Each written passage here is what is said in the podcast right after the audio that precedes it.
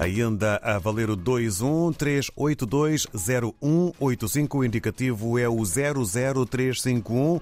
Tratamos na Hora dos Ouvintes de hoje sobre uma conferência de reflexão sobre o continente africano, uma conferência que se inseriu na comemoração dos 25 anos da Organização Cívica Angolana Mosaico e que teve como objetivo trazer à luz a contínua subestimação dos africanos, assim como a sua autocrítica. Que reflexão faz sobre o facto do continente africano se subestimar e autoculpabilizar face aos outros continentes?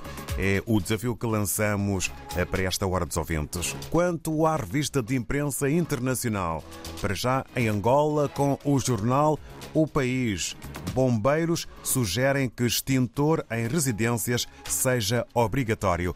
É um dos temas com maior dimensão, título com maior dimensão na capa do jornal angolano O País. Ainda a fotografia de uma mão com vários medicamentos, com vários comprimidos e o título: Mais de 10 mil pacientes abandonam o tratamento de VIH em Benguela.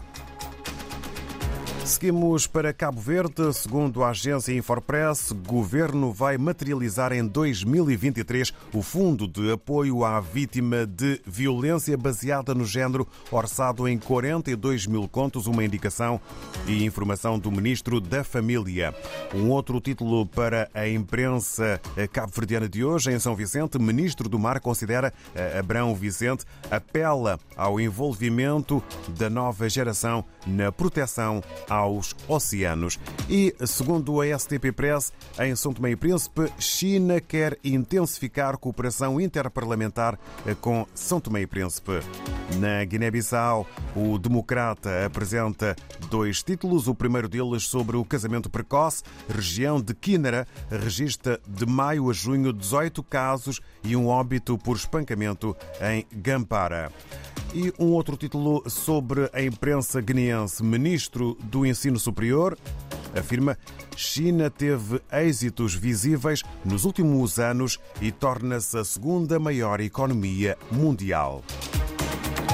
Damos a nossa habitual saltada até ao Brasil. Hoje em foco temos o jornal Folha de São Paulo. Título maior é este: Transição diz que excedente de 136 bilhões de reais não traz risco. Segundo a equipa de Lula, montante não representaria expansão fiscal ante 2022. De resto, na capa da Folha de São Paulo ou do Folha de São Paulo, fotografia em protesto. Jogadores da seleção iraniana ficaram em silêncio durante a execução do hino nacional do Irão antes da partida contra a Inglaterra.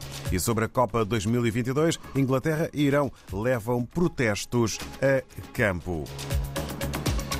De São Paulo e do Brasil, regressamos à África. Hoje temos o Jornal Diário de Moçambique na cidade da Beira com o Artur Ricardo. O Jornal Diário de Moçambique destaca na sua edição de hoje os seguintes assuntos.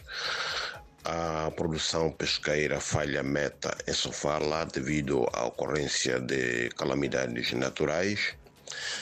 Uh, temos ainda as áreas propensas a cheias que serão mapeadas na região centro do país para evitar uh, perdas humanas. Uh, também em destaques temos na cidade de Tete o FIPAG que pretende investir no fornecimento da água do rio Zambeze. Uh, e também temos uh, os uh, antigos guerrilheiros da Renamo que recebem terrenos em Gorongosa, isto na província de Sofala. O Presidente da República, que defende a necessidade do recrutamento de militares, estar livre de corrupção para evitar a infiltração de agentes do inimigo. No desporto, o destaque vai para três equipas que já garantiram a presença na fase final do Campeonato Nacional de Futebol de Segunda Divisão.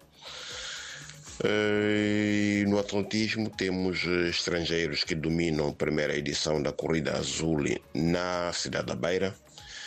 Por hoje é tudo, muito obrigado e até a próxima oportunidade.